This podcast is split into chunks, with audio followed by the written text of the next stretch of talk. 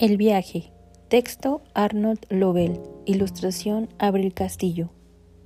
Había una vez un ratón que quería visitar a su madre. Así que compró un coche y se dirigió a casa de su madre.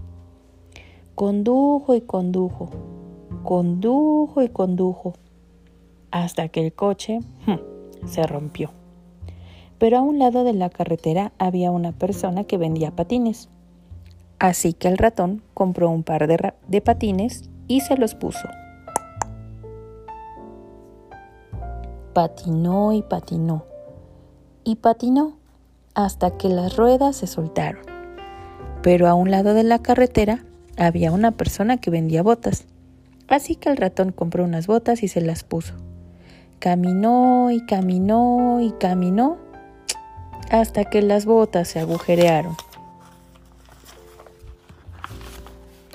Pero a un lado de la carretera había una persona que vendía tenis, así que el ratón compró un par de tenis.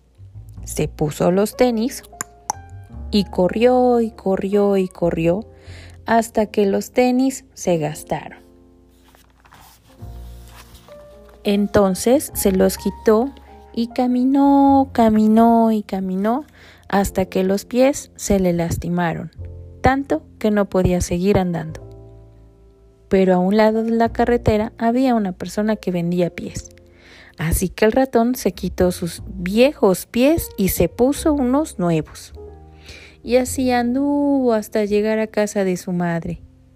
Cuando llegó, su madre se alegró mucho de verlo.